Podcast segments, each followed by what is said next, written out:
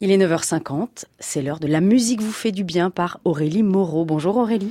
Bonjour Gabriel, bonjour à tous. Alors ce matin, je me suis fixé un petit objectif, vous encourager à chanter plus souvent. Car en plus de nous rendre plus heureux, le chant a de nombreuses vertus. Il augmente la capacité pulmonaire et l'immunité. Chanter permet aussi une meilleure oxygénation du cerveau, ce qui entraîne une amélioration de la vigilance. Alors Gabriel, ces conséquences bénéfiques ne vous donnent pas envie de pousser la chansonnette plus souvent? Absolument.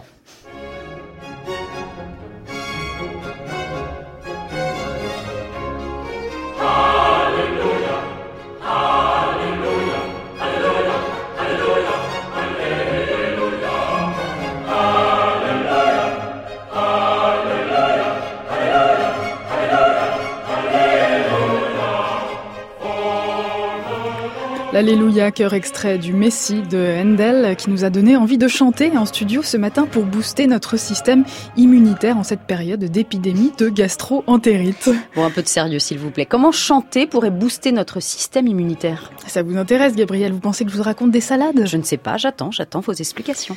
Très bien, alors chanter pourrait nous permettre de rester en bonne santé et c'est prouvé par une équipe de chercheurs britanniques de l'Imperial College of London.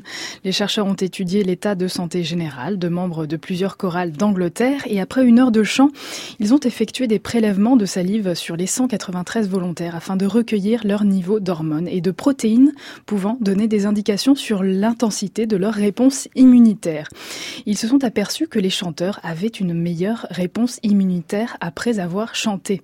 Pourquoi? Car sur les échantillons de salive analysés, les hormones du stress, telles que la cortisol, étaient en chute libre.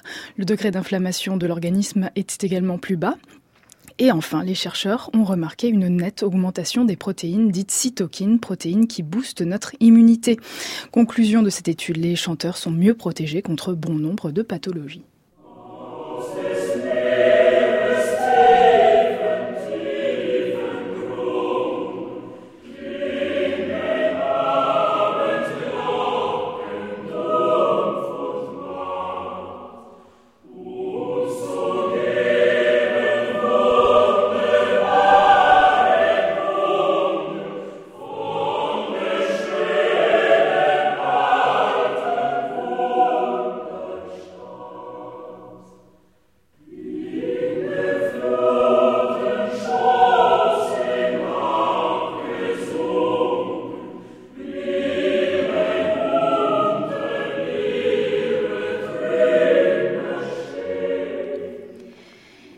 Moi je veux bien que tout le monde chante, mais comment on fait avec les personnes qui chantent faux? Parce que je vous le dis tout de suite, je ne supporterai pas.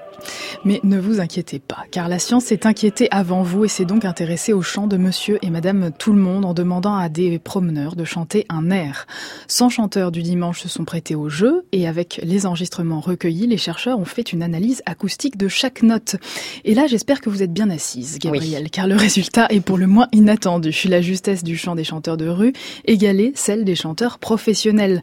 Bien évidemment, le chant des volontaires qui ont accepté de se soumettre à cette expérience pouvait être faux d'un quart de ton, mais ce qu'il est important de savoir, c'est que cela ne s'entend pas, car il a été observé en laboratoire que nous étions incapables de déceler un écart d'un demi-ton dans la voix chantée, alors que notre oreille détecte le même écart très facilement sur un violon, un violoncelle ou encore un alto.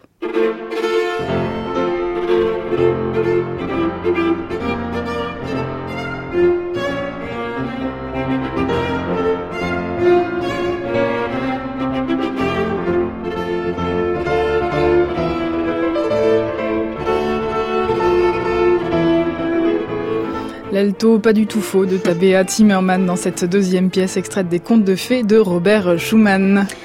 Encore une petite question. Comment on fait pour chanter si on ne connaît pas le solfège? Rien de plus simple. Sachez que dans de nombreuses chorales, le travail se fait à l'oreille. Il n'est donc pas nécessaire de savoir déchiffrer une partition. Sachez aussi qu'il faut absolument chanter car si on n'utilise pas sa voix, elle se fatigue et décline avec l'âge. Enfin, la dernière chose que je voulais vous signaler, c'est que le fait de chanter ne vous fera pas connaître le même sort tragique qu'Antonia, l'héroïne lyrique des contes d'Hoffmann, qui a hérité de sa mère un mal fatal qui lui impose de ne pas chanter car elle risque sa vie en chantant. Malheureusement, ce charlatan de docteur Miracle l'a fait chanter encore et encore, ce qui entraîne Antonia à sa perte.